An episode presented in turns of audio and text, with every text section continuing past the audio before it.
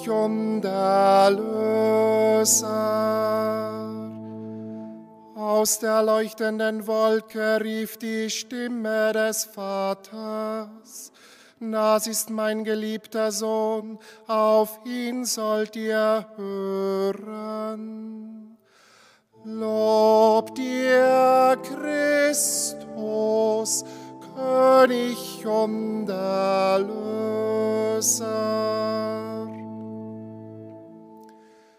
Der Herr sei mit euch. Aus dem heiligen Evangelium nach Markus. Ehre sei dir, o Herr.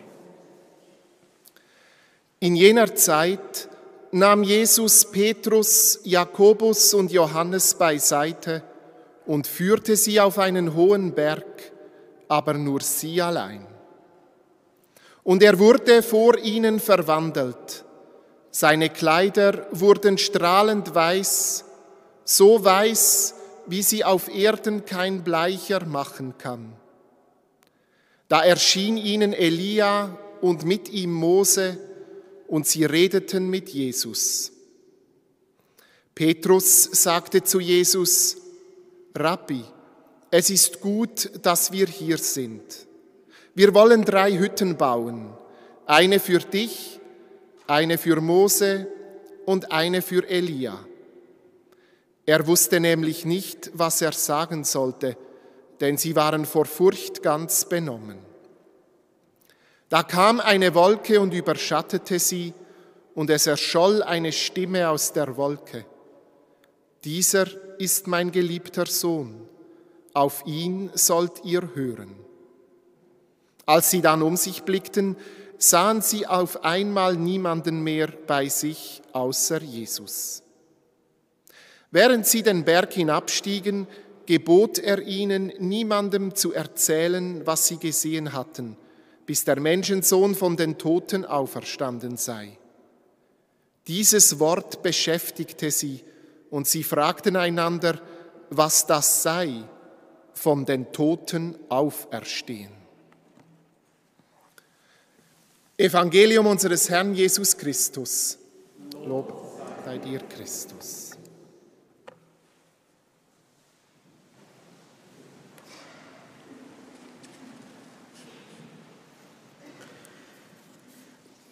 Liebe Schwestern und Brüder im Glauben, liebe Kinder,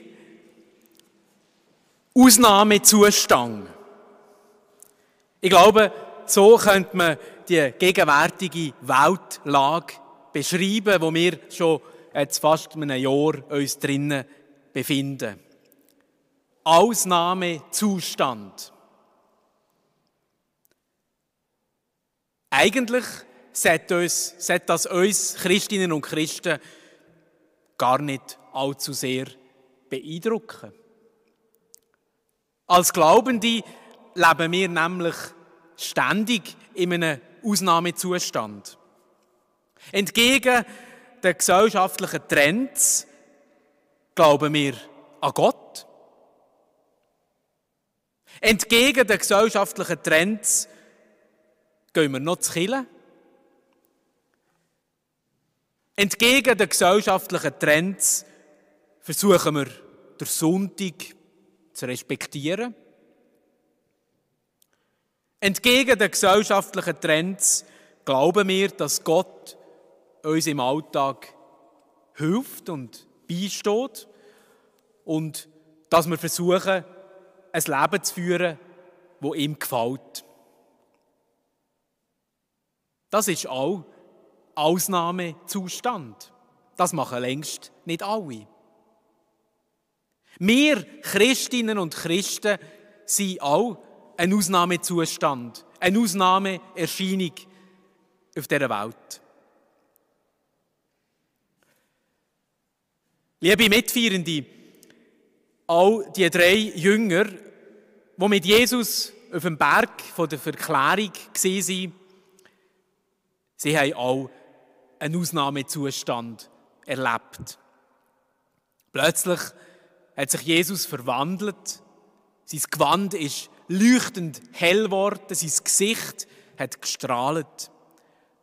Sie haben auf eine Art wie einen Einblick bekommen in die göttliche Herrlichkeit.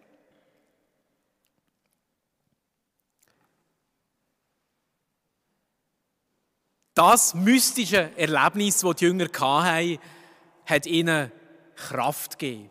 Kraft gegeben, um zu verstehen, was echt der Weg oder die Aufgabe von Jesus genau ist. Sie haben Jesus in einem neuen Licht gesehen. Und sie haben auch ihren eigenen Glauben in einem neuen Licht können sehen. Eben Moses und Elia, die grossen Propheten und Vertreter von ihrem alttestamentlichen Glauben, vom jüdischen Glauben, sie werden erst durch das Licht von Jesus irgendwie verständlich. Das Licht von der Verklärung hat den Jünger Kraft gegeben, können zu verstehen, was Jesus ihnen nachher gesagt hat. Dass sein Weg eben durchs Leiden, durchs Kreuz führen. Und ich denke, das Licht kann ja auch wir gut brauchen. Ich glaube, liebe Mitfeierende, es kommt nicht von ungefähr, dass die Kirche uns das Evangelium jetzt am Anfang der Fastenzeit präsentieren. Das Evangelium der Verklärung. Die Vorbereitungszeit auf Ostern, auf das Fest der Auferstehung von Jesus, soll eben auch ein Ausnahmezustand sein. Wir sollen uns jetzt in dieser Zeit wieder neu überlegen, was ist eigentlich das Fundament von meinem Glauben? Wie hält es mit dem Gebet? Wie hält es mit den Werten, die das Christentum vermittelt? Kann ich auch auf etwas Unnötiges verzichten? Kann ich mit anderen teilen? Kann ich offen sein für das, was Gott und die Menschen jetzt von mir brauchen.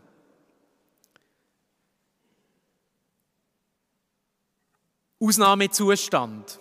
Die Fastenzeit ist so ein Ausnahmezustand, wo uns wieder feinfühliger machen will. Feinfühliger auf das Licht, wo Gott in mein Leben, in dein Leben, in unser Leben hineingelegt hat. Man sieht es nicht immer auf den ersten Blick wenn man in den Sorgen vom Alltag, im Stress von der Arbeit oder von der Familie drinnen steckt, dann ist es manchmal gut, wenn man auch geistlicherweise auf einen Berg aufsteigt. Also, wir haben es ja praktisch, wir können auf einen Weissenstein mit dem Gondeli oder rauflaufen. Aber es ist noch etwas anderes gemeint. Es geht darum, sich dem göttlichen Licht anzuvertrauen, wo wir wissen, dass der Herrgott an unserer Seite ist. Das Evangelium von der Verklärung möchte uns das Licht wieder neu vermitteln. Ein Licht, eine Zuversicht, eine Hoffnung, wo wir in dieser Ausnahmsweise, in dieser Ausnahmszustandzeit gut brauchen können. Das Licht von der Verklärung tut uns Kraft geben, auch unseren eigenen Kreuzweg zu gehen. Das tönt immer so fromm, wenn man das sagt, aber es stimmt einfach. Jeder und jede von uns hat irgendein Kreuz zu tragen. Jesus lehrt die Jünger und uns durch das Evangelium, dass das Kreuz zwar besteht, aber dass das Kreuz und das Leiden niemals das letzte Wort haben. Es kommt etwas Grösseres, etwas Schöneres. Es kommt eine Kraft dazu, wo alles kann verwandeln kann. Und wir beten ja dann in der Osternacht, wenn wir die Osterkerzen entzündet haben, das Osterlob, was heißt, welche Schuld, welche Glück, oh glückliche Schuld, welchen Erlöser hast du gefunden? Das Evangelium von der Verklärung kann uns ein Hoffnungsschimmer sein. Dass auch dort, wo ich muss leiden muss, wo ich es schwer habe, dort, wo ich meine Krämpfe habe, meine Zweifel, dass dort die verwandelnde Kraft von Gott am Wirken ist. Liebe Mitfeierende, ich wünsche uns allen immer wieder die Erfahrung, wo die Jünger auch gemacht haben. Die Erfahrung, dass der Schimmer von der Auferstehung schon auch über unserem Leben leuchtet. Und so möchte ich schließen mit einem wunderbaren Gebet, wo in der orthodoxen Kirche betet wird. Auf dem Berg der Verklärung wurdest du verklärt, Christus, unser Gott. Staunend sahen deine Jünger die Herrlichkeit Gottes.